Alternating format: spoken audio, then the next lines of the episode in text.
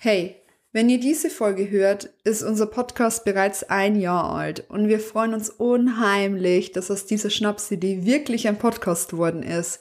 Wir sind so unendlich dankbar für jeden Zuhörer, für jede Zuhörerin und für jeden, der schon zu Gast war bei uns. Es ist echt unheimlich schön, wenn man Leute anfragt und die sagen, hey, cool, klar, da sind wir dabei. Es macht uns einfach so viel Spaß.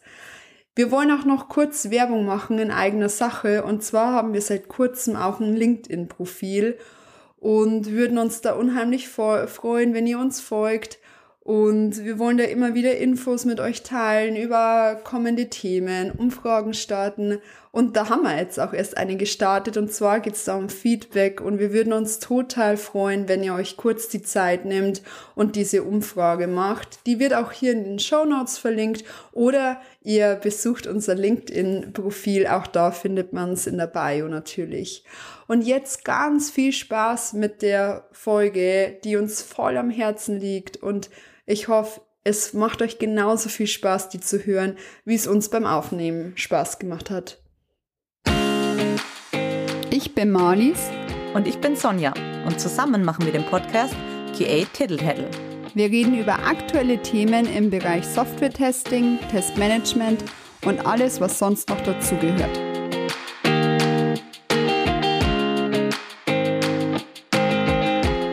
Hallo Sonja. Hallo Marlis.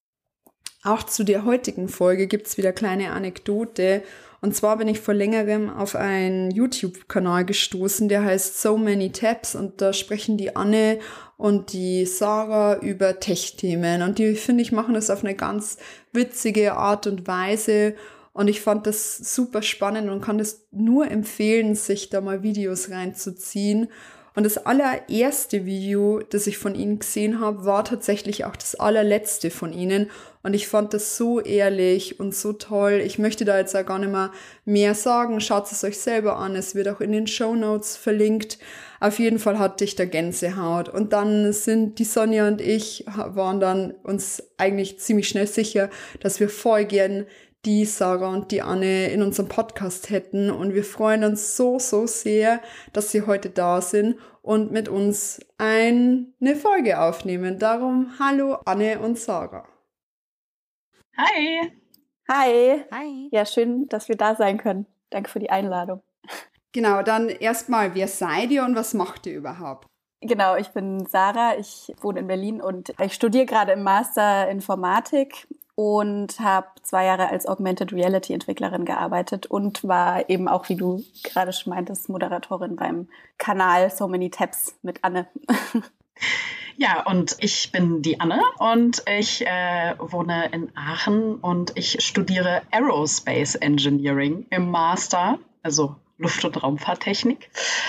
Und also ich habe nebenbei noch nicht gearbeitet, außer halt bei So Many Tabs und jetzt so ja, manchmal mache ich auch so Vorträge und so weiter und so Moderationen, aber äh, mein Hauptthema ist halt auch so Frauen in MINT-Berufen und da so ein bisschen, ja, Vorbild sein vielleicht auch.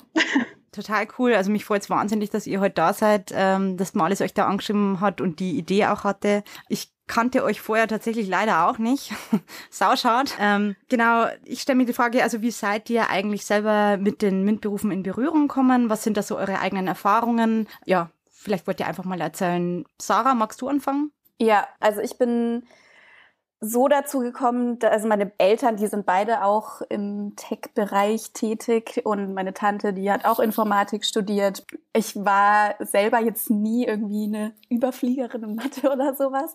Ähm, ich habe auch schon, ja, aber ich habe irgendwie immer schon gerne neue, neuen Tech-Stuff und Innovationen ausprobiert und mich hat es immer ähm, total begeistert und ich, genau, ich glaube auch, ich weiß auch gar nicht so genau, ob ich mich an so ein Studium rangetraut hätte, wenn meine Tante und meine Mutter das nicht auch gemacht hätten, muss ich sagen. Und so bin ich da so ein bisschen dazugekommen. Cool, also wirklich so ja. äh, weibliche ähm, ja, Rollenvorbilder. Cool. Ja, genau, deswegen glaube ich auch, dass es das braucht. Anne, wie war das bei ja. dir? Ja, also ich hatte leider nicht das Glück, dass es äh, viele Frauen in meinem Umfeld gab, die irgendwie sowas gemacht haben. Aber auch nicht wirklich irgendwelche Männer, die das gemacht haben. ich habe einfach recht früh gemerkt, äh, dass ich äh, sehr fasziniert bin von Flugzeugen. Das hat schon sehr früh angefangen. Also so das erste Mal, dass ich geflogen bin, war ich super begeistert und meinte so, hier will ich mal arbeiten.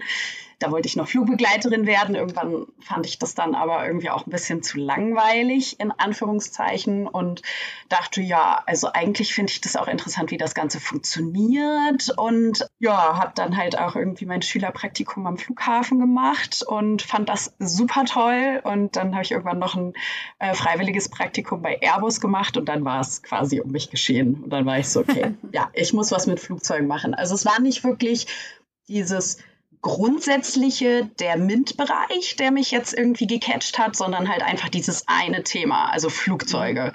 So, ich war so fallen in love und my love forever Airplanes. so, deswegen, und das hat mich quasi, ja, dazu gebracht. Wie war das bei dir, Sonja? Ah, Entschuldigung, du warst noch nicht fertig. Ja, ich, ich, wollte noch auf die Erfahrungen eingehen, äh, weil also die Erfahrungen sind halt immer so ein bisschen, ja, sehr interessant weil äh, man ist ja dann doch irgendwie immer so ein bisschen alleine. Also man ist nie komplett alleine, aber also so vor allen Dingen am Anfang des Studiums, wenn man dann da sitzt und äh, dann feststellt, okay, hier ist ein Hörsaal von, keine Ahnung, 200 Leuten und ich habe das Gefühl, ich sehe gar keine anderen Frauen. so, und das ist halt immer so ein bisschen, ja, schwierig. Man fühlt sich halt so ein bisschen alleine, weil es halt nicht so viele Leute gibt. Und da ist halt auch wieder dieses, ja, es gibt nicht so viele Vorbilder weil es halt einfach nicht so viele Leute im MINT-Bereich gibt oder viele Frauen im MINT-Bereich gibt. Ja. Aber jetzt, äh, Sonja, wie war das bei dir? Ähm, ja, also Rollenvorbilder hatte ich leider auch keine. Und ich muss sagen, mein kompletter Freundeskreis ist jetzt überhaupt nicht in dem Bereich. Ähm, also die, glaube ich, wissen immer noch nicht so ganz, was ich eigentlich so mache den ganzen Tag. Ich weiß an, ich bin, glaube ich, draufgekommen, weil mein damaliger Freund ähm, eine Weiterbildung zum Fachinformatiker gemacht hat und da fand ich das einfach spannend. Ich habe mich vorher schon einfach gern mit technischen Sachen, so Gadgets, ähm, waren so meine so technische Spielereien einfach gern auseinandergesetzt. Und ich war aber selber sauschlecht, zum Beispiel in Mathe. Und da hatte ich einen Mathelehrer, der mir auch immer gesagt hat, naja, egal, auf jeden Fall nicht gerade, sagen wir mal, aufgebaut hat, was das Thema angeht. Und deswegen hatte ich ja schon großen Respekt, ob ich mir das überhaupt zutraue, das zu versuchen. Also ich habe es dann einfach gemacht, weil ich irgendwo gelesen habe, ach ja, Mathe ist gar nicht so wichtig für Informatik. Ähm, naja. Naja. Kann man jetzt so oder so sehen, aber das hat mir gereicht und dann habe ich es einfach probiert.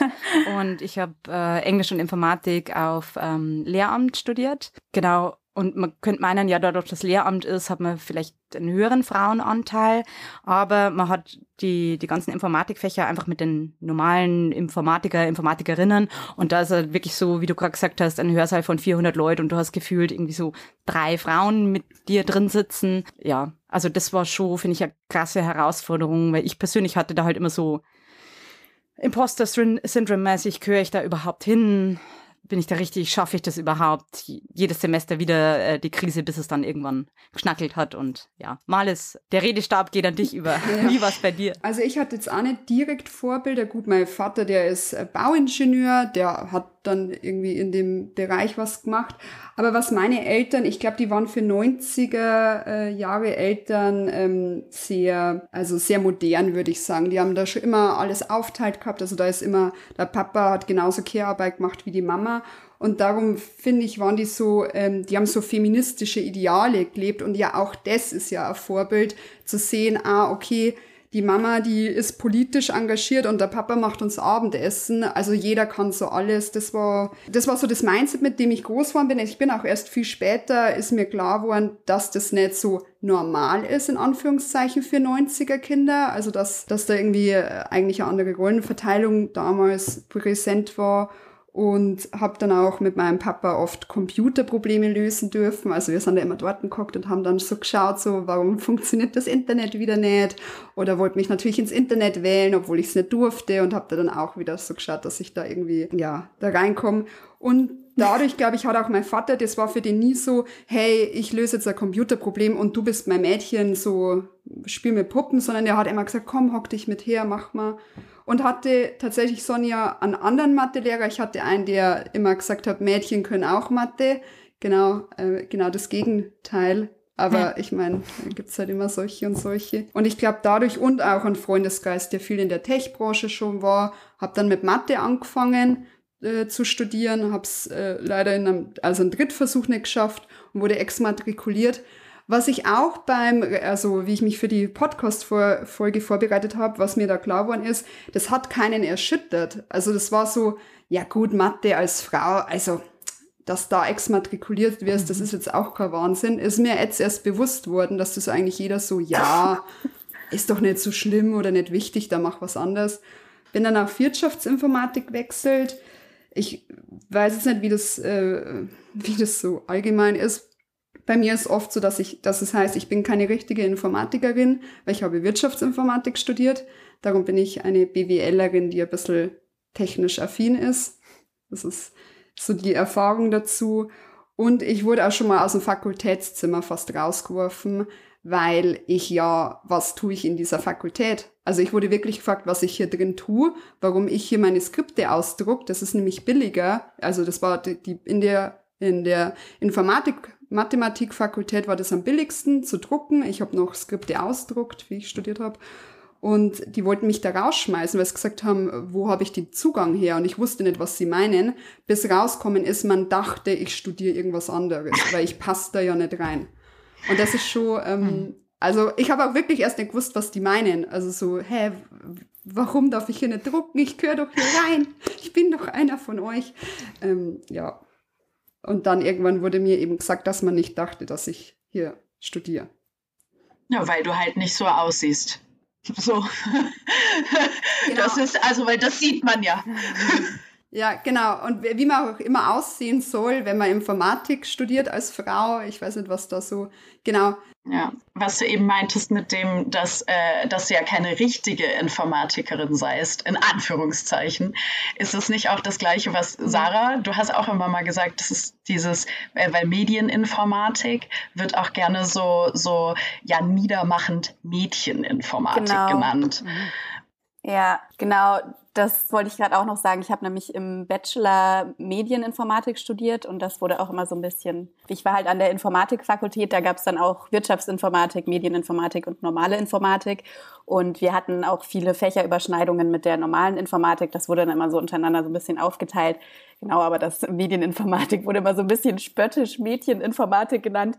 Ich meine, ich hätte ich es schön gefunden, wenn ein paar mehr Mädchen dabei gewesen wären. Es war aber gar nicht so krass. Ähm, äh, oder Frauen. Aber genau, ich meine, Medieninformatik ist ja im Grunde eigentlich, du programmierst auch, aber jetzt nicht so krass den Fokus auf Software, sondern, also ich meine, ich hatte auch Softwarearchitektur und solche Fächer, aber schon halt eher der Fokus auf Webentwicklung und ähm, Computergrafik und sowas, ähm, dass du irgendwelche Bälle oder irgendwelche geometrischen Formen generierst und da irgendwie eine Schleife für schreibst. Ähm, aber ja, ich würde jetzt nicht sagen, dass es unbedingt irgendwie super viel einfacher ist.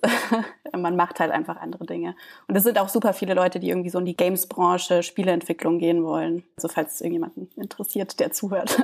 ja, also es gibt ja mittlerweile, ich meine, man kann ja auch medizinische ja. Informatik äh, studieren, technische Informatik, allgemeine Informatik. Es ist ja so divers, weil ja, es genau. ja auch sau viele Berufe gibt. Du kannst ja alles machen damit. Ja einfach das abzusprechen, zu sagen, ja, das ist, wie du jetzt gerade, äh, Mädcheninformatik finde ich da eigentlich ganz bezeichnend. So, das ist ja dann mit die Mediziner auch so gewesen, so, ja, ja, Mediziner, Wirtschafts, das mhm. ist so, die, weil die technische Informatik und die allgemeine Informatik, ja. das ist die wahre Informatik. Und dann so, echt jetzt, über das diskutieren wir hier.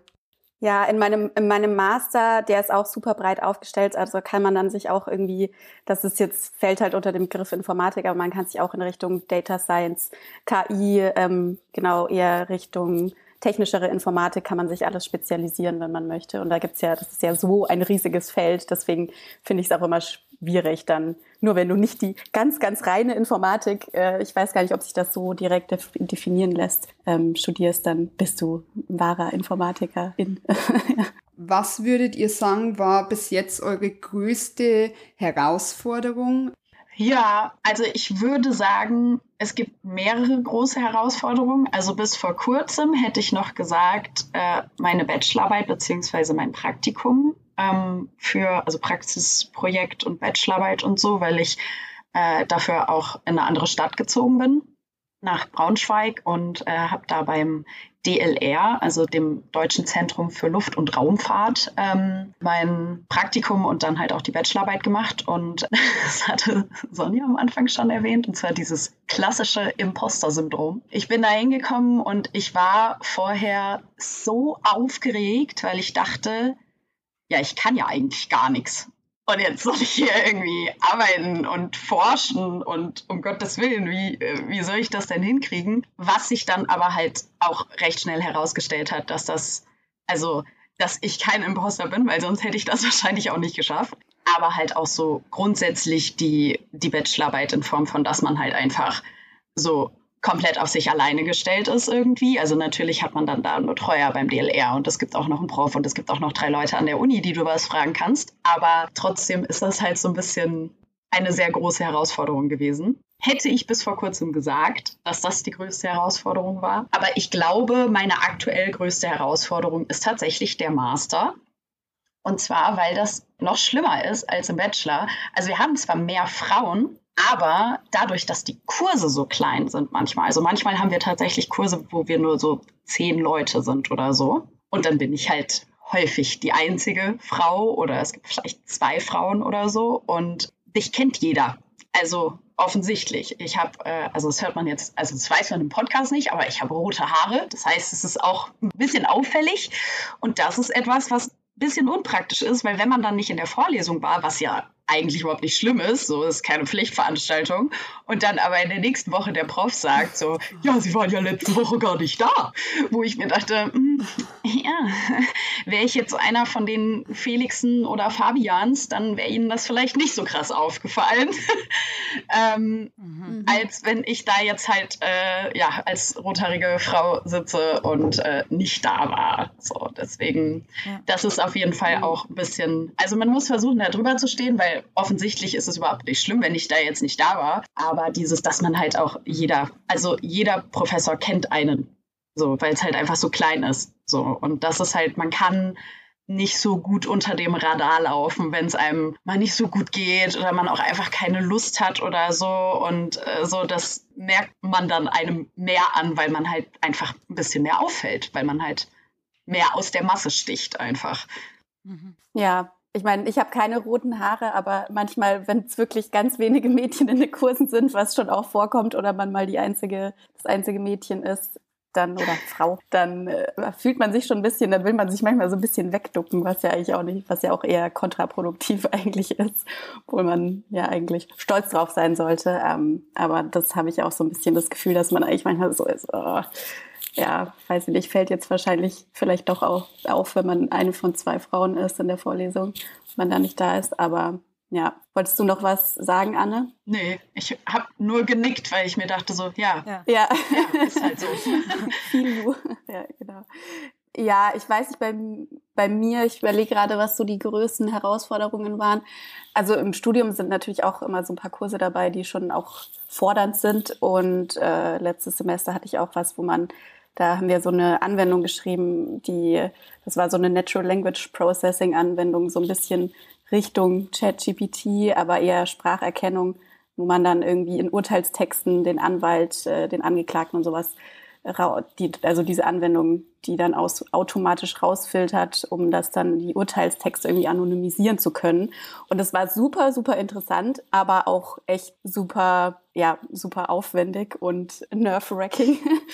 aber am Ende war ich dann doch stolz. Und ich glaube, wenn ich jetzt mal so überlege, ich glaube aber fast sogar in meinem beruflichen, in meiner beruflichen Laufbahn, ich glaube, ich fand sogar noch, das hatte ich ähm, äh, vorhin, glaube ich, vor der Aufnahme hatten wir schon mal so ganz kurz beim Kennenlernen darüber gesprochen, dass ich in der Agentur, in der ich davor gearbeitet habe, anfangs die einzige Person war, die diese Anwendung entwickelt hat. Und das fand ich dann irgendwie auch total spannend, weil ich mir so ein paar Folgen von euch angehört hatte Richtung Testing.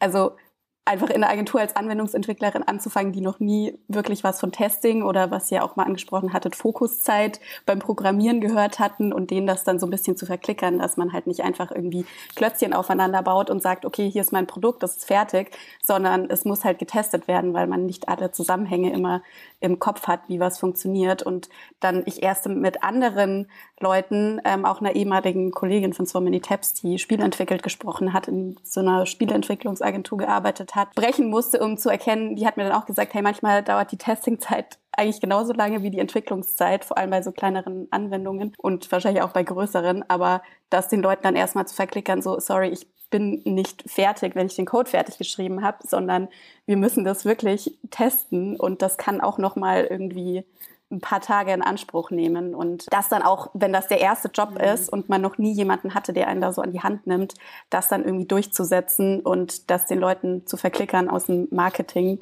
Ähm, und äh, genau, das war, glaube ich, fast die größte Herausforderung, die ich hatte bisher. und sich nicht irgendwie schlecht zu fühlen, mhm. weil irgendwas nicht funktioniert hat. Also ich glaube, das haben wir ähm, alles, das haben wir schon oft mitgekriegt, dieses, dass man Leuten erst erklären muss, dass Sachen auch noch getestet. Ja, ja. ja. genau, dass das eben auch dauert. Und das kann ja sogar länger dauern. Also es kann ja, das, das kommt halt drauf an, genau. Ja, ja. Ja, ja. Und halt Bugfixen und sowas. Also das, dieses ganze Konzept, diese ganzen Sachen irgendwie Leuten zu erklären, die da noch nie so wirklich mit in Berührung gekommen sind war tough. Males, ähm, was ist deine äh, größte Herausforderung gewesen? Ich würde tatsächlich sagen, gegen so Stereotypen und Unsicherheiten ankämpfen. Also was mir ganz lange schwer gefallen ist im Job, ist einfach zu sagen, ich weiß das nicht. Und das ist ja auch okay. Also man kann ja nicht alles wissen.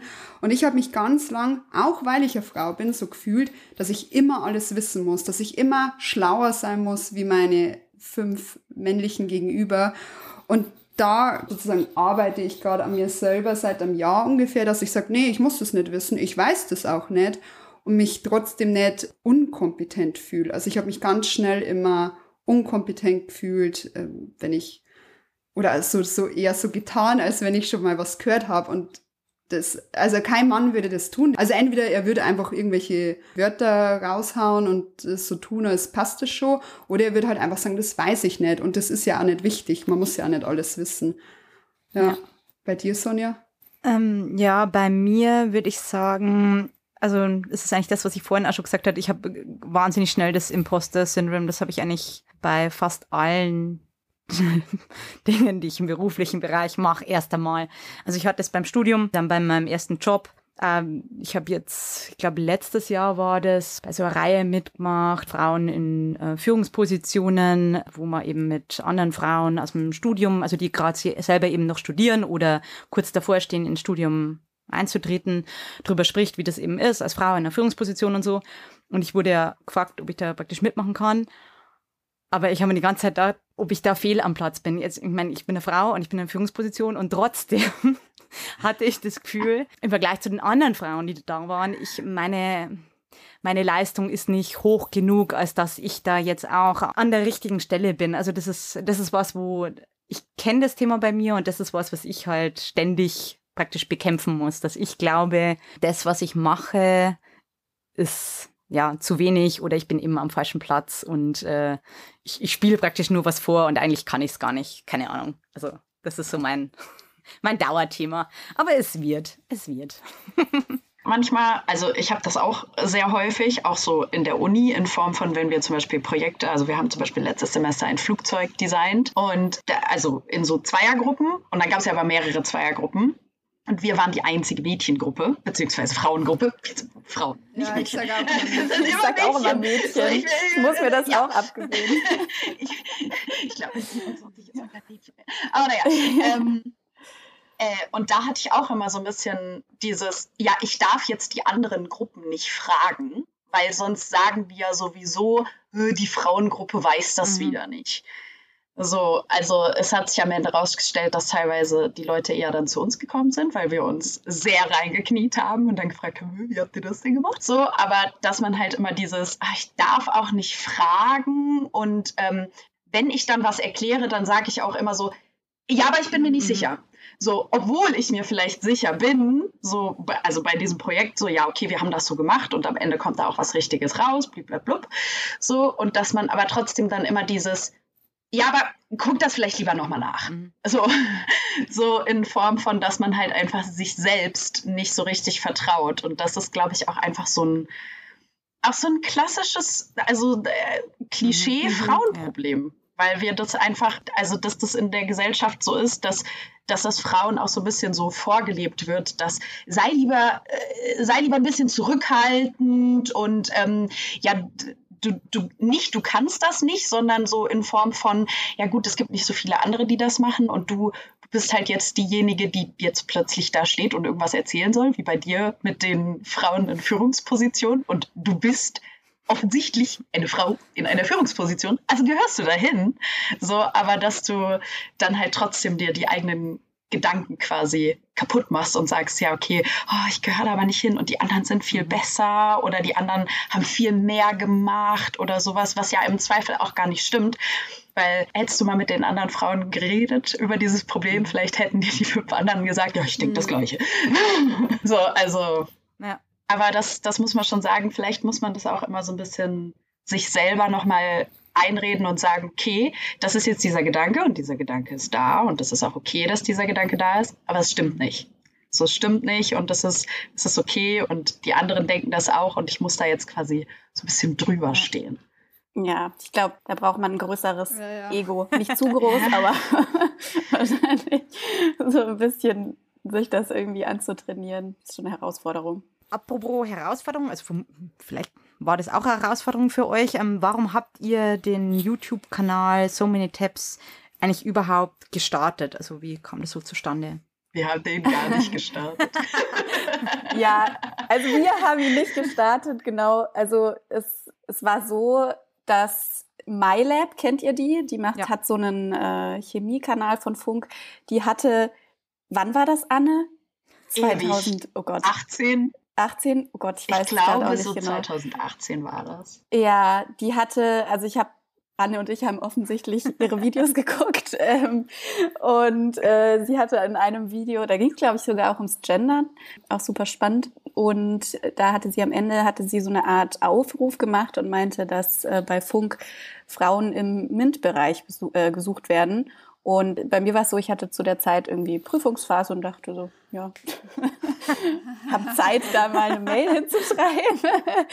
äh, genau, aber ja, dann hatte man da, hatten wir da eine Mail hingeschrieben und dann kam dann irgendwann so die Nachfrage, ob man irgendwie ein Vorstellungsvideo hinschickt. Wir wussten auch gar nicht genau, was, was geplant ist und sowas. Aber dann genau, wurden wir in die Funkzentrale eingeladen, haben da so ein bisschen Workshop gemacht. Da waren dann auch Frauen aus, äh, aus der Biologie, ähm, aus der Neurowissenschaft und sowas dabei. Das war super spannend, auch einfach die anderen Frauen da noch kennenzulernen. Und dann wurde sich aber so ein bisschen mehr aufs Thema, ja, so ein bisschen mehr Thema Tech und sowas äh, fokussiert, was wir dann auch in einem Kanal gemacht haben und da so ein bisschen Tech-Themen erklärt. Und genau so sind wir dazu gekommen, ich weiß gar nicht.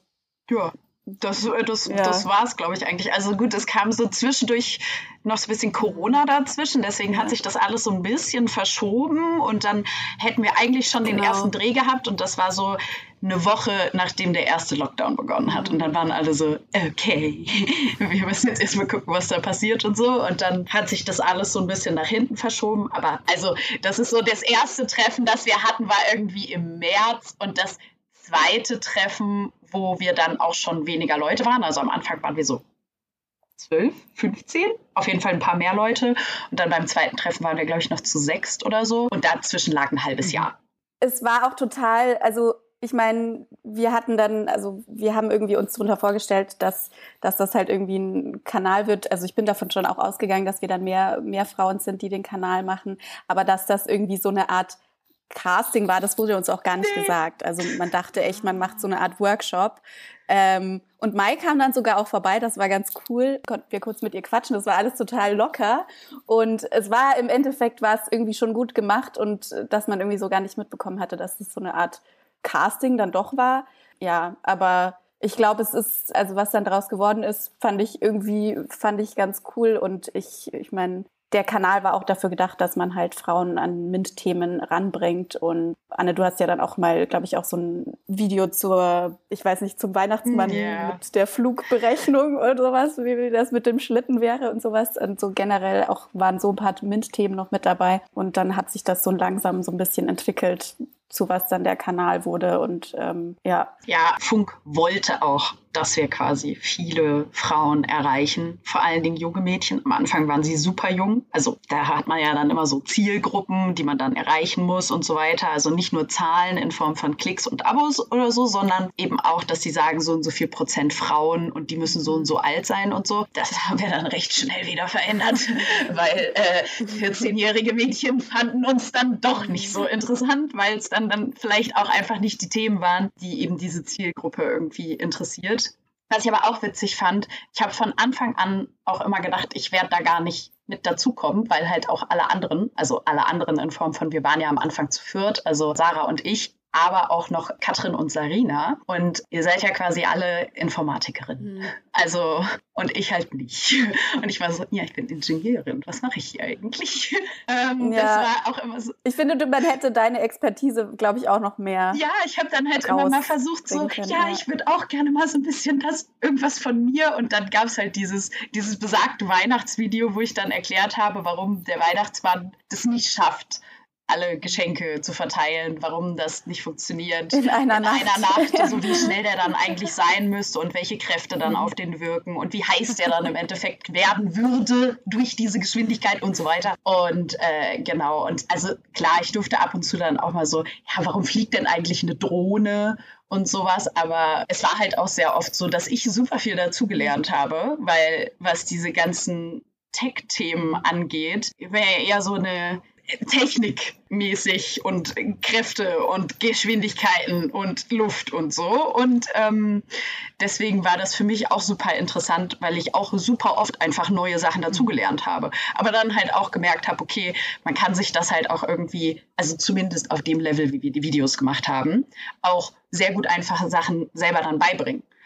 So, und das, das fand ich halt auch super cool, weil ich glaube auch, dass das zumindest nach den Kommentaren zu beurteilen auch viele Leute dann eben genau deswegen cool fanden, weil wir das halt so, ja, auch so einsteigermäßig gemacht haben. Also auch so, was weiß ich, was ist, was ist Krypto oder sowas oder was ist ein VPN und wie funktioniert das und so, dass man halt da low einsteigt, um den Leuten halt zu zeigen, okay, du musst nicht sofort ein, was weiß ich, wie großes Programm schreiben, um da irgendwie irgendwas zu machen, sondern du kannst einfach mal anfangen, guck dir drei Videos von uns an und dann googelst du noch einmal und dann guckst du dir ein Tutorial an oder sowas und dann kannst du halt ja.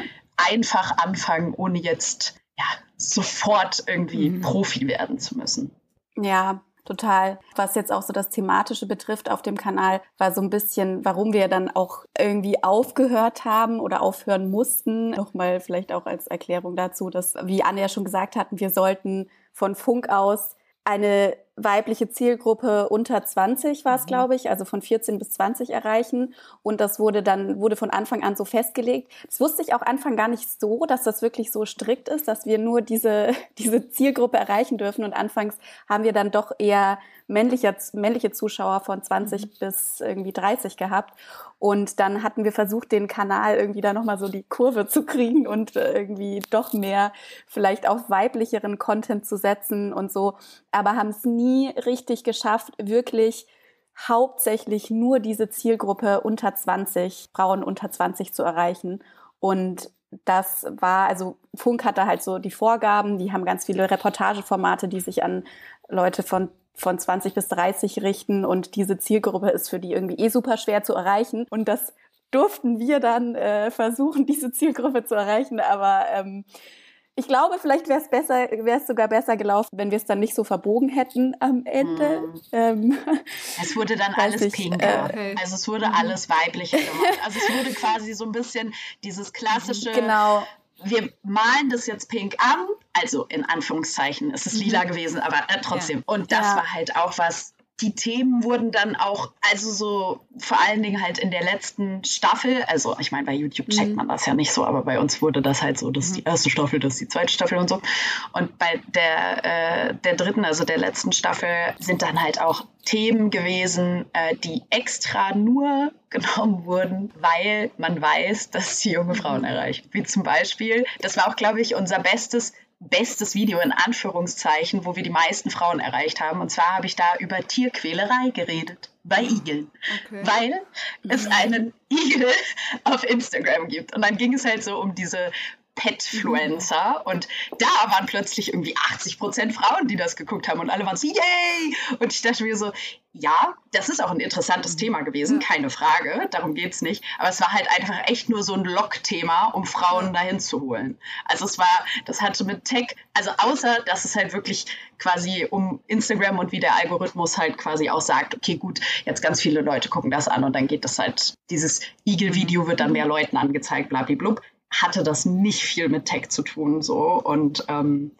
das fand ich halt auch ein bisschen schade. Ja, also so das, für mal zwischendurch ja. wäre das in Ordnung gewesen, aber die Themen wurden dann halt immer, ja, ich will nicht sagen langweiliger, das nicht. Ich fand es schon auch immer interessant, aber es wurde halt so dieser, dieser klassische mhm. Pink-Anstrich gemacht.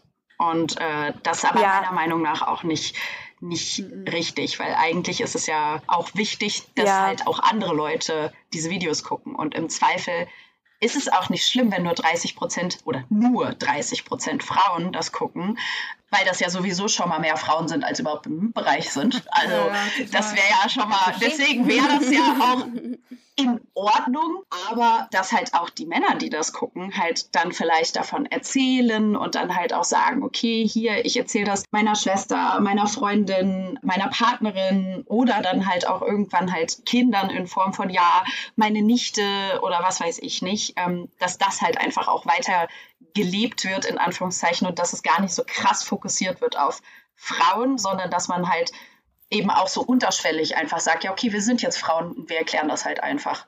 Ohne das jetzt komplett sozusagen, hey, wir sind Frauen, die das machen, sondern eher so, ja, wir sind halt einfach Frauen, ja. die das machen, Punkt. Ja, ja. Aber ohne das jetzt wirklich zu zum Hauptthema zu machen, sondern zu sagen, okay, wir erklären das jetzt einfach. So wie bei Mai zum Beispiel. Die, da geht es ja nicht darum, dass sie eine Frau ist, sondern sie macht es halt einfach und ist zufälligerweise auch noch eine Frau. Ja, dass sie halt einfach dann doch groß genug war, dass das dann irgendwie in Ordnung war, ja. aber und die vielleicht auch nicht diese da anfangs dieser Plan war, da war, welche Zielgruppe, also ich weiß es nicht genau, was da geplant ja. war, welche Zielgruppe sie erreichen soll, aber ich habe das Gefühl, dass sich da so ein bisschen im Weg gestanden wurde, wenn man sich da wirklich mhm. nur auf diese Zielgruppe fokussiert. Und muss ja auch sagen, wir haben, wir hatten eine Redaktion im Rücken, auch ein paar Tech-RedakteurInnen und das hat man dann irgendwie, die müssten natürlich dann auch gucken, was will Funk. Und ähm, wir hatten da dann auch immer gar nicht so super viel Mitspracherecht, aber wir haben das natürlich auch mit, mit unterstützt, weil wir wollten natürlich auch nicht, dass der Kanal irgendwie nach einem Jahr schon gecancelt wird. Aber ja, das war so ein bisschen die Schwierigkeit dabei, falls es ja, spannend. Mir war das, also ich habe da vorher nie drüber nachgedacht, wie das ist, ähm, dass dann so Zahlen vorher festgesetzt werden. Ich meine, das macht natürlich Sinn, wenn ich jetzt drüber nachdenke, dass man praktisch bestimmte Zielgruppe bekommt. Aber war mir, war mir jetzt so überhaupt nicht bewusst und also ich finde es auf jeden Fall sau cool, dass äh, ihr überhaupt die, die Chance dann hattet, das zu machen. Und selbst wenn ich jetzt erst im Nachhinein draufgestoßen bin, ähm, habe mir jetzt trotzdem, ich habe bei Weitem noch nicht alles angeschaut, aber vereinzelt schon. Und ähm, also ich fand es auf jeden Fall sau cool. Ja, es freut uns auch immer total, wenn wir das hören, dass es, dass es ein paar Leute erreicht hat. Es gibt so ein paar Videos, wo wir, glaube ich, denken, okay, ja gut, aber, es immer, aber es gibt ja auch wirklich, ja, es gibt auch immer wirklich, also es gibt ja auch viele und da werden wir dann auch manchmal, also wenn man, mhm. wenn wir dann darauf angesprochen werden, freut uns das auch total. Und vor allem das Letzte, was ja, was ihr auch meintet. Das ist auch eines der Videos, was wir fast am Anfang vorgeschlagen hatten. Mhm. Also so, das ja, war genau. so ein Thema, ja.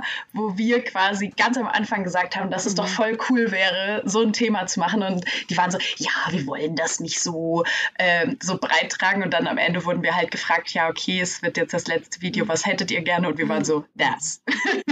Genau, das, das war dann so, okay, jetzt haben wir freie Hand, jetzt letztes Video. So. Dann ja. dürfen wir das jetzt endlich machen. Aber ja. Vielleicht ähm, hättest du ja halt einfach nicht ausrechnen dürfen, dass der Weihnachtsmann es nicht schafft, auf in einer Nacht alle Geschenke auszuliefern. Vielleicht hast du deswegen ein paar junge äh, Zuhörer ja. und Zuhörerinnen verloren. Ja, weißt du? ja. Das will halt auch keiner wissen. Aber so jung. Also,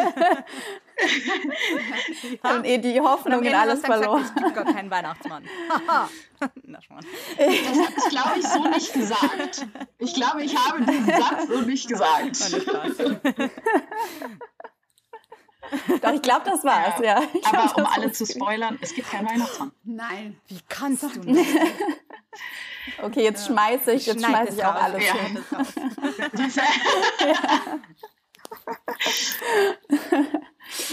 was glaubt ihr, was sind so die, warum gibt es so wenig Frauen in MINT-Berufen? Also zum einen, glaube ich, das haben wir vorhin schon angesprochen, es fehlen irgendwie so die Role Models dann wird einem halt eingeredet, so man hat da nicht, also es sind halt so ja. Berufe. Ja. Ich, ja, ich glaube auch, ähm, also ich glaube total, was jetzt auch die Ausbildung und sowas angeht, das war bei mir auch so ein bisschen eine Befürchtung, was ich dann auch bewahrheitet hatte, dass man einfach in diesem im Studium und so auch super wenige Frauen hat und äh, das irgendwie schon so eine Hürde ist, zu sagen, ich will das machen, weil man will ja auch irgendwie in seinem Studium irgendwie, was weiß ich, vielleicht auch Freundinnen kennenlernen oder irgendwie auch äh, generell, ich meine, ich habe mich auch dann mit super vielen verstanden, aber man will sich vielleicht dann klar, irgendwie, das ist halt so ein, äh, so, ein, so ein Grundbedürfnis, vielleicht sich auch, was man natürlich auch wieder hinterfragen kann, sich mit ähnlichen Leuten zu umgeben und sowas. Und ähm, das ist schon, glaube ich, auch so ein Ding, dass das halt so ein bisschen diesen Ruf noch hat, vor allem was in Richtung Tech, Informatik oder halt auch MINT-Fächer, was jetzt auch Anne macht, so eher in die Richtung geht, okay, da sind Typen, die, die sitzen alleine vorm Computer und programmieren mhm. irgendwie und äh, total unsozial manchmal vielleicht diesen, diesen Anschein auch hat, obwohl ja auch, wie man es bei euch auch sieht, in der, in der Arbeitswelt das dann total anders aussieht. Man muss irgendwie in einem Team arbeiten. Ähm, aber ja, in dem Studium das vielleicht schon noch eher so diesen ersten Schritt, den man dann eben dahin machen muss, so das vielleicht nicht so attraktiv für Frauen ist, weil man weiß, okay, da sind halt nicht Leute, die so sind wie ich. Oder ich glaube, das ist mit einer der, der größten Probleme und dass man da vielleicht so ein bisschen probiert, dass man eben auch Frauen sichtbarer macht in dem Bereich, dass das halt super wichtig ist dafür und sagt, okay, ja. Voll. Es ist ja auch so, dass es ja mehr sind. Also die sind einfach nur, ja. also ich meine, wir sind hier allein mhm. gerade vier Frauen in diesem Podcast. So, ähm, und äh, man sieht sie halt nicht. Also sie werden in den Medien und so weiter nicht so abgebildet, außer vielleicht jetzt bei uns an der Uni, bei Fotos wird es immer, ja. oh, da ist eine Frau, kannst ja, du dich mal da vorne stellen? So, so auch dieses Classic, äh, ja, wir wollen dann auf den Pressefotos, dass da zu sehen ist, es gibt sogar eine Frau. Ähm, aber dass das halt, dass das halt auch das Problem ist, dass es nicht diese großen Frauen, in Anführungszeichen, diese großen Role Models, also sowas wie Mai oder sowas, dass die fehlen, sondern dass halt auch grundsätzlich, es sind dann halt auch immer die ja, ich will es jetzt eigentlich nicht sagen, aber die altmeist Männer, die dann da stehen bei irgendwelchen Mediensachen und dann sowas erklären. Und das, das ist, glaube ich, halt auch so ein bisschen das Problem, dass man halt auch dieses Bild im Kopf hat. Also auch dieses gesellschaftliche Bild. Ja, total. Und halt, Sonja, das hatten wir ja auch das Thema. Ich glaube, das habe ich sogar mal in einem One-on-One -on -One mit dir angesprochen, dass ich eigentlich gerne in einem Team arbeiten wollen würde, das diverser ist. Also, dass mir das zu also dass ich, ich arbeite, also habe in einem reinen Männerteam gearbeitet und mir hat es da schon manchmal gefehlt, einfach auch so, ja, weiblichen Austausch, wenn man das so sagen kann. Also einfach mit einer weiblich, äh, mit einer weiblichen Person. Ja. ja. Und dass ich dann lieber ins Marketing ja, ähm, äh, Team äh, rübergestapft bin, dass ich da mal auf drei Frauen treffe, so ungefähr. Ja. Gott sei Dank bist du nicht ins Marketing gewechselt. ich dachte jetzt auch kurz. Was, was, was sagst du? Kaffee trinken, rübergehen nee, nee, nee. Also nichts gegen Marketing, ja. aber es war, war bei mir auf der Arbeit auch so, dass äh, wir waren anfangs eh super, also wir hatten so irgendwie nur die männliche Führungsriege und dann äh, irgendwie noch eine andere Frau eben auch im, äh, ja, im Sales oder Marketing und ich halt als, als Tech-Person. Und ähm, da hatte ich mich dann auch, habe ich dann auch gesagt, können wir bitte mehr Frauen einstellen? Dann wurden auch mehr Frauen eingestellt und mit denen hat man sich dann auch dann ein bisschen noch verbündet, dass man dann so ein paar Frauen hatte, wo man, wenn es einem dann vielleicht mal nicht so gut ging, wo man dann das Gefühl hatte, man kann sich vielleicht eher an die wenden oder so. ja. ja. Und Anne, ich glaube, du hast es gerade vorhin auch gesagt, ähm, also ich persönlich glaube auch, dass es naja schon damit zu tun hat, wie ähm, unsere, also die gesellschaftliche Rolle der Frau und wie sie immer noch dargestellt wird. Und ähm, also ich folge da am Account auf Instagram, den kann ich nur empfehlen, der heißt äh, Seitenverkehrt. Ähm, die ist absolut super und die ähm, befasst sich halt sehr stark mit so Rollenklischees unter anderem. Ja, und ich glaube, das habe ich sogar im, im Lehramtsstudium, dann wurde das zum Teil auch thematisiert, dass ähm, es halt schon leider immer noch so ist, ähm, dass Frauen oder Mädchen dann in dem Fall wirklich in der Schule halt oft, ähm, naja, wenn es um Mathe geht, naja, Mädchen können kein Mathe. Mhm. Und dass das oft immer noch so ist, dass den Mädchen da so ein Stempel aufdrückt wird, genauso wie das unter Umständen auch ähm, ja Jungs irgendeinen Stempel kriegen, ja, die müssen Fußball spielen und so weiter. Also auf jeden Fall, dass, dass es immer noch so krasse gesellschaftliche Strukturen gibt ähm, bezüglich der Geschlechterrollen und dass das halt schon damit zu tun hat, wie viel man sich dann am Ende zutraut und ob man sagt, okay, ich kann, obwohl ich eine Frau bin, ähm, jetzt Mathe studieren oder ja. keine Ahnung was. Also, und wo man sich dann ja. selbst zuordnet mhm. auch, ne? Ja. Das ist, also das finde ich auch, das ist eines der, äh, auch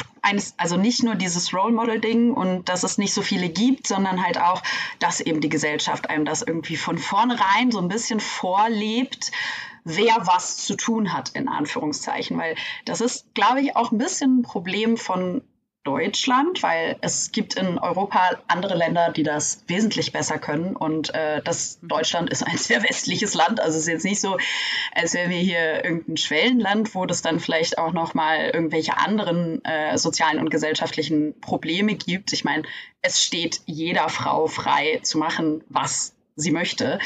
Ähm, deswegen, in der Theorie könnte es ja 50-50 sein. Aber dass das halt auch dieses Klassische ist, ja, Männer dürfen nicht weinen oder Jungs dürfen nicht weinen und äh, Mädchen sind aber emotional und äh, die können dann nicht logisch denken, weil die sind ja zu emotional und diese ganzen äh, Sachen wie zum Beispiel auch Mädchen können kein Mathe und so weiter, wo ich mir denke, also es gibt so viele Leute, die auch Männer, die bei mir in diesem Studium angefangen haben, die auch keine äh, krassen Mathe-Asses waren, es aber trotzdem angefangen haben, weil, oh ja, ist ja eigentlich wie Maschinenbau, ne? So, und äh, ja, easy, easy Maschinenbau, ja, das ist, also, das ist... Ja, ich glaube, das ist auch so ein Ding, ich meine, ähm, man hat als Frau halt immer doppelt das Gefühl, man muss sich beweisen. Und es gibt genügend Männer, die auch keine ähm, überkrassen Mathe-Genies sind, die das studieren, aber da, das hinterfragt dann halt irgendwie. Ja, weil der ist ja ein Mann, die ist doch machen. klar. Also, hä? ja. Ja, der, der kann das einfach. Das ja. ist, äh, der ist praktisch mit den ja, genau. Das ist ja eh krass. Also, ähm, wie gesagt, ich habe äh, zwei Kinder und ich, schon da, also die sind noch sehr klein und der eine ist äh, nicht mal vier und die andere ist sechs Monate. Und schon da merkt man irgendwie so diese Rollenklischees, die ähm, ja einfach von klein auf wirklich den Kindern so aufoktroyiert werden. Und ich finde das schon äh, krass und deswegen ist auch mir dieses Thema so wichtig. Es fängt schon an mit so Sachen blau-rosa Scheiße. Ja, also ja. Sorry, aber da werde ich äh, schon, ich meine, ja. wenn mein Kind irgendwas anziehen will, dann darfst du das anziehen, ist mir doch wurscht, was das für eine Farbe ist. Und das macht er Gott sei Dank auch noch. Die Frage ist, wie lang. Ja, und da hört man halt auch auf, ja, äh, ach, Junge, ja, Jungs sind ja immer so laut, ach, da in dem Kindergarten ist zu laut, weil das sind so viele Jungs und so ist es Quatsch. Jeder kann laut sein. Ja. Ich bin zum Beispiel ja sehr laut. Genau. Me too. Ja, da kann man als äh, Elternteil allein gar nicht so viel machen, ne? das, äh, von welchen Einflüssen ja. da die Kinder alles. Genau, Sonja, und das, was du immer sagst, es wird so viel überprojiziert. Also da ist noch das, das, da ist noch so ein kleiner Mini-Mensch, ja, dem das alles egal ist und die Leute sagen schon so ungefähr, oh, der kleine Fußballer oder oh, der hat, äh, das Kind hat blau an, also muss es ein Junge sein und vielleicht hat es mhm. einfach blau an, weil es eine schöne Farbe ist oder sonst was. Und man da dann, ja. Ja.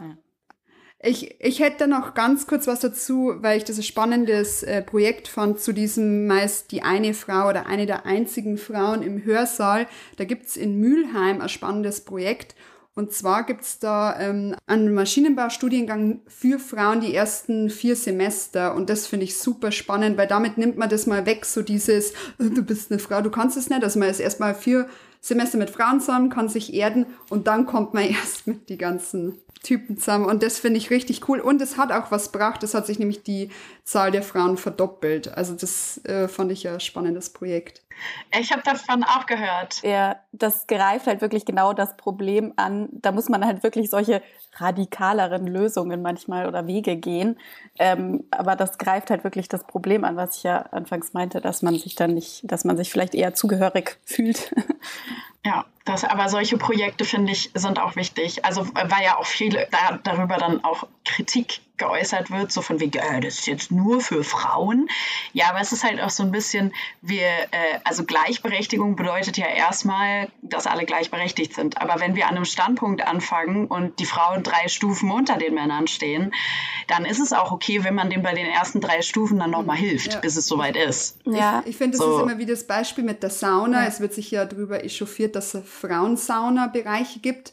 Und dann heißt es, es gibt aber keinen Männersauna-Bereich, wo ich mir denke, na ja, aber du bist ja nicht vor Sexismus betroffen. Also ich meine, da muss man halt auch schauen, wer ist zu schützen und mhm. äh, also ich glaube auch, dass man anfangs einfach vielleicht manchmal doch diese radikaleren Wege dann gehen muss, um das ja. in eine richtige Richtung zu lenken, bis es dann vielleicht auf einer Ebene ist, wo man sagt, ähm, so so ähm, ist es ausgewogener.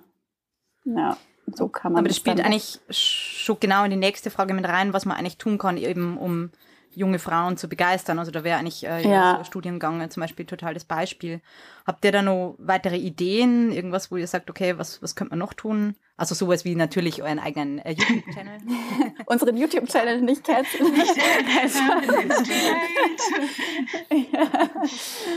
Ist der, der, der Stachel sitzt tief. nee, aber ähm, ja, ich meine, es werden ja auch schon, also ist äh, klar, Frauenquote wird sich ja auch immer drüber gestritten, aber wie ich auch meinte, vielleicht muss es manchmal diese, braucht es diese Wege, ähm, um dann eben die, die, Gesellschaft mal so ein bisschen in eine richtige Richtung zu drängen und äh, dahin zu leiten. Ja, vielleicht eben auch wie eben diese, diese Programme, wo man dann sagt, man setzt irgendwie jetzt erstmal nur auf Frauen, damit die sich so ein bisschen akklimatisieren können solche Sachen. Das ist, ist, ein, äh, ist ein schwieriges Thema. Also ich glaube, da stößt man auch immer wieder seine Grenzen. Da bedarf es auch ganz vieler neuer Ideen wahrscheinlich. Voll. Ja. Also ich, ich habe das Gefühl, dass es sich aber in den letzten Jahren oder auch Jahrzehnten ein bisschen verändert, vor allen Dingen, weil die Gesellschaft jetzt auch langsam so ein bisschen äh, aus diesen klassischen Rollenbildern ausbrechen obwohl, also das ist zumindest mein Gefühl, dass das so ist, aber vielleicht liegt es auch einfach nur so ein bisschen an meiner Bubble. Ja. Also das ist nämlich auch wieder etwas, mhm. weil ich, ich glaube, dass dadurch, dass ich auch auf Instagram und generell Social Media super vielen so Mint und Frauen und äh, generell so Empowerment-Sachen und sowas folge und dann immer das Gefühl habe, oh, da sind voll viele Frauen, die sind dann in der und der Position und die machen das und hin und her und die haben ein Kind, aber der Papa bleibt zu Hause und voll cool, I like that. Aber wenn ich dann halt so auf andere Sachen gucke, wie zum Beispiel bei uns auf dem Land, also wenn ich so in die mhm. Heimat fahre, da ist das noch nicht so richtig angekommen. Also da ist es schon manchmal so, dass ich mir denke, ah ja, da ist das klassische Rollenbild, was gefühlt überall ist. Die Mutti bleibt zu Hause oder äh, arbeitet halbtags und äh, der Papa geht Vollzeit arbeiten, nimmt seine Elternzeit sowieso nicht, weil sich das auch steuerlich nicht lohnt, weil der ja sowieso viel mehr verdient und so weiter. Und dass das eben ja, also ich meine, so war das bei mir auch. Also ich bin auch ein ja. 90er-Kind und ich hatte leider nicht das Glück, so eine äh, feministische Familie zu haben. Also natürlich waren meine Eltern schon so, dass ich mit allem spielen durfte und ich habe dann auch Lego bekommen und Lego Technik und so weiter und trotzdem die Barbie. Also ich mhm. durfte, also das war jetzt nicht so offen wegen du bist ein Mädchen, du mhm. musst jetzt pink und so. Das schon, aber ähm, halt, meine Mutter ist halt zu Hause geblieben. So, und dann, ja. das ist, das ist an sich auch glaub, nicht schlimm, weil ich glaube, dass offensichtlich daraus trotzdem jemand entstehen kann, der MINT macht, weil hey. das habe ich jetzt gemacht, so. Ja. Aber das ist halt schon auch, dass grundsätzlich diese Veränderung eben wichtig ist und auch, dass es halt wesentlich mehr akzeptiert wird, dass eben auch also diese andere Seite, dass es eben vor allen Dingen, wenn es um Kinder geht, also ich meine, biologisch können halt einfach mhm. die Kinder machen, so, mhm. ähm, Und äh, dass dann halt einfach eben äh, auch sowas wie die Elternzeit von Männern viel mehr akzeptiert wird. Weil da werden halt immer noch Leute in irgendwelchen Führungspositionen belächelt, wenn die sagen, ja, ich nehme jetzt meine Elternzeit. Wie, du nimmst deine Elternzeit? Die volle Zeit? Die mhm. volle Elternzeit? Na, wirklich? So, äh, so dass diese Seite halt auch dass das quasi Hand in Hand gehen muss und dass nicht nur die Frauen sagen, ich gehe jetzt arbeiten, ich mache das jetzt alles und sich dann aber am Ende totarbeiten, weil sie plötzlich die Kehrarbeit trotzdem noch übernehmen müssen und so. Und das funktioniert ja dann auch nicht. Das muss halt alles irgendwie Hand in Hand gehen. Ja, ich glaube, da geht es auch total in so eine politische Richtung, weil alleine was jetzt Ehegattensplitting und sowas Voll. angeht, dass man dann halt überlegt, welche Person ähm, geht in einen in einen Job, in dem sie mehr verdient. So und das, sind ja auch die Tech-Jobs, da kann man ja auch ganz gut verdienen. Das sind dann auch so Fragen von okay, welche, also wenn man das jetzt mit dem Ehegattensplitting sieht, dann, dann macht es irgendwie Sinn, dass man sich, vor allem wenn man dann vielleicht verheiratet ist, dass man sagt, okay, ich schraube mich jetzt beruflich, vielleicht kann ich mich ein bisschen zurückschrauben, ich äh, kümmere mich ums Kind alleine. Und äh, dann haben wir steuerliche Vorteile, äh, wenn jetzt irgendwie nur mein Mann in seinem Tech-Job was verdient, so dass man, ich glaube, da muss schon auch politisch auf jeden Fall noch was geschehen, damit man diese mhm. Rollenbilder und diese, diese Tech-Jobs, die haben natürlich auch total was mit den Rollenbildern ähm, zu tun. Ja, und das da. Ja.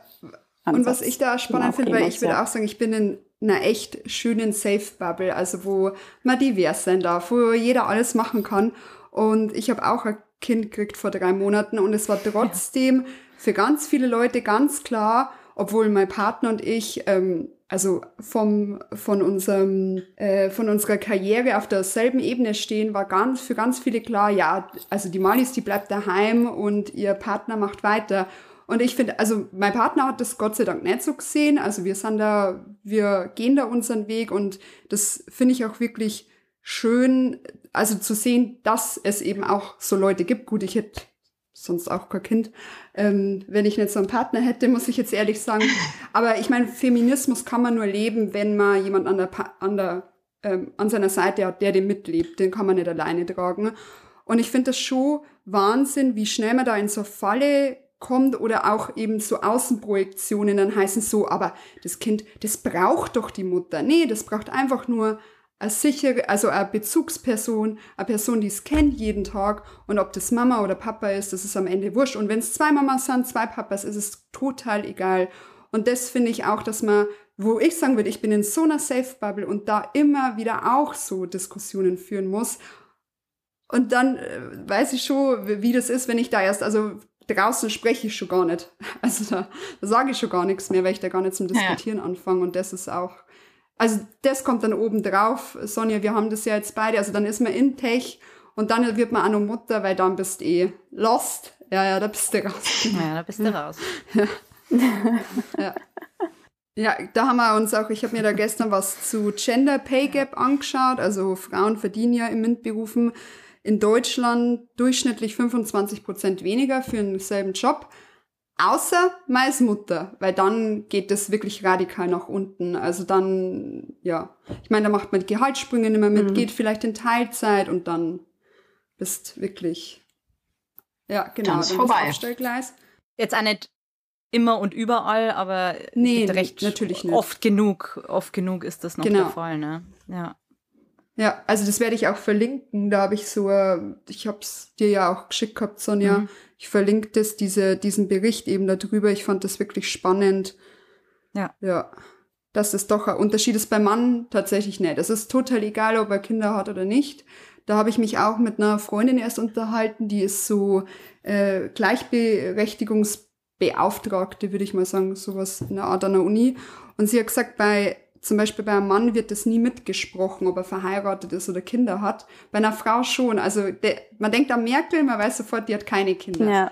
Weiß jemand, ob der Olaf Scholz Kinder hat? Ich nicht. Nee. Also, ich weiß es einfach nicht. Oder bei der Baerbock, ja, genau. wurde auch immer drüber gesprochen. Ja, ja. Genau. genau, die junge Mutter, ja. die junge Mutter, die das auch noch schafft. Die, die Frauen werden viel genau. krasser genau. darüber definiert. Also ist die Frage ja. so, soll man die Frauen da, dadurch weniger definieren oder die Männer auch noch mehr dadurch definieren? Aber ich glaube, es muss generell ja. eben von oben vielleicht mir viel mehr so solche auch alternativen Familien ja, Familienmodelle oder was heißt alternativ ist. Ich wollte gerade sagen, alternativ ist nicht, ja. das sollte ja eigentlich nee, genau, genau. sein langsam. Ja, also dass sowas ja. halt mehr mitgedacht wird, weil es halt eben auch ja, einen ganz, ganz breiten Teil der Gesellschaft betrifft.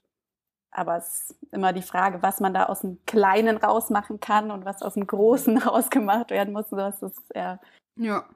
Also ich meine, man hört ja auch immer viel mehr von Frauen. Nee, ich meine, man hört schon auch mehr von Frauen so in, in, mhm. ähm, in Führungspositionen und irgendwie so CIOs, also die Chief Information Officers, die halt in Richtung dann die Head of Tech-Bereich sind, so die, äh, genau, gibt's ja auch mehr, aber ich habe neulich auch mal, oder gestern, vorgestern habe ich noch mal durch so eine, so eine Auflistung von CIOs in Deutschland geguckt, da war halt weißer Mann, weißer Mann, weißer Mann und dann irgendwie eine mhm. Frau bei Siemens. Ähm, ich weiß, dass bei Adidas auch mal eine schwarze mhm. Frau CIO war und so, aber ein bisschen was ändert sich, aber ja. Mhm. Langsam. Langsam. Was ich gerne noch sagen würde, wir haben die ganze Zeit jetzt über Frauen in MINT-Berufen geredet, aber das ist halt, was jetzt auch Sarah gerade gesagt hat, zum Beispiel eine schwarze Frau, äh, dass mhm. halt die Diversität mhm. oder halt auch zum Beispiel queere Menschen und dann im Zweifel sogar auch noch Transfrauen und so weiter, dass die noch viel schlimmer unterrepräsentiert sind. Also das ist halt, ja, ja. das ist halt so, wir sind eigentlich schon so, also ich will nicht sagen, wir sind äh, auf der einen Seite privilegiert. Also erstens können wir das machen und wir sind Frauen im MINT-Beruf und so weiter, aber dass es halt eigentlich noch sehr viele andere Leute gibt, die noch krasser unterrepräsentiert sind. Ob das jetzt in MINT-Berufen oder in Führungspositionen oder in Führungspositionen in MINT-Berufen ist, das ist, dass das halt auch ein aber dass das, glaube ich, auch abschließend ein gesellschaftliches Problem ist, äh, dass halt manchen Leuten mehr und manchen weniger zugetraut wird und dass das dann halt ja. auch sich so widerspiegelt. Wie sagt man da so, so intersektional muss da mehr gedacht werden, ja. irgendwie alle mit. Ich hätte noch einen Buchtipp, ich weiß nicht, ob ihr das Buch kennt, das heißt Good Night Stories for Rebel Girls.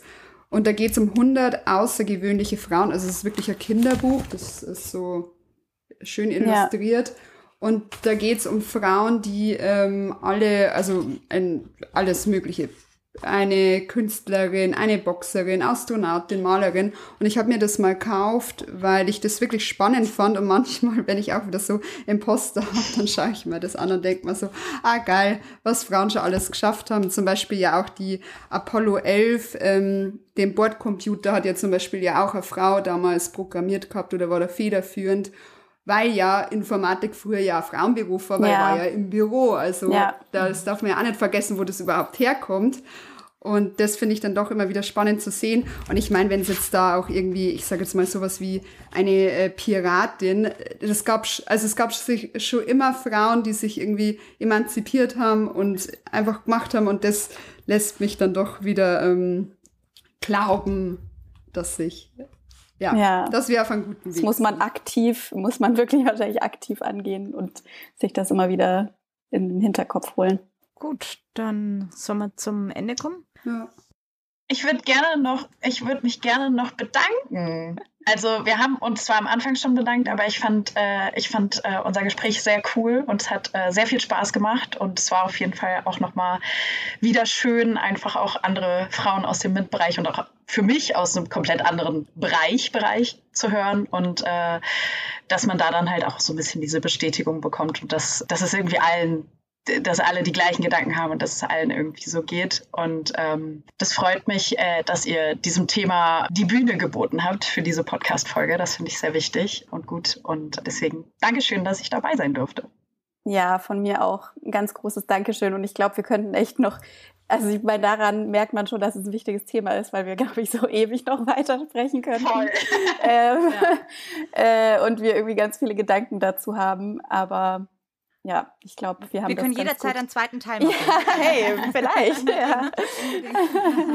Aber ich glaube, ja, ich glaube, wir haben heute auch schon echt ganz gute Sachen angesprochen und ähm, ich fand es auch eine super schöne, ähm, bereichernde Runde. Ähm, dann möchte ich mich jetzt noch bedanken. So, jetzt bedanken wir uns alle. Na, ähm, und ich meine, ich fand es wirklich sauschön, euch kennenzulernen. Und ich finde, ihr seid beide unglaublich äh, inspirierende Charaktere und einfach ähm, kommt unglaublich offen und, und ja, zugewandt drüber. Und mir hat es wahnsinnig viel Spaß gemacht, mit euch heute dieses Thema zu besprechen, weil, ähm, wie Male schon am Anfang gesagt hat, das einfach so ein Herzensthema von uns ist und wir hoffen einfach, dass die Folge ganz, ganz viele Zuhörer und vor allem Zuhörerinnen bekommt ähm, und vielleicht dann ja auch einfach andere Mädchen, Frauen inspiriert, sich in die Richtung ja weiterzuentwickeln. Genau, und auch aber Männer irgendwie auch ein bisschen sehen, wie, wie sich das so anfühlt, weil ich glaube, das ja. ist wirklich oft, dass doch heißt, ja, da gibt's doch gar keine Unterschiede und das ist doch gar nicht so. Das ist halt immer, manche Sachen müsste man erfahren, aber kann man halt nicht, wenn man, wenn man Mann ist, wahrscheinlich. Ja, wollen wir nicht wieder Ich glaube, man könnte auch eine komplette Folge noch machen, was Männer machen könnten, damit man das irgendwie sich, äh, ja, ja, ja einen mit ein, dass man sich mit einbezogen fühlt und so.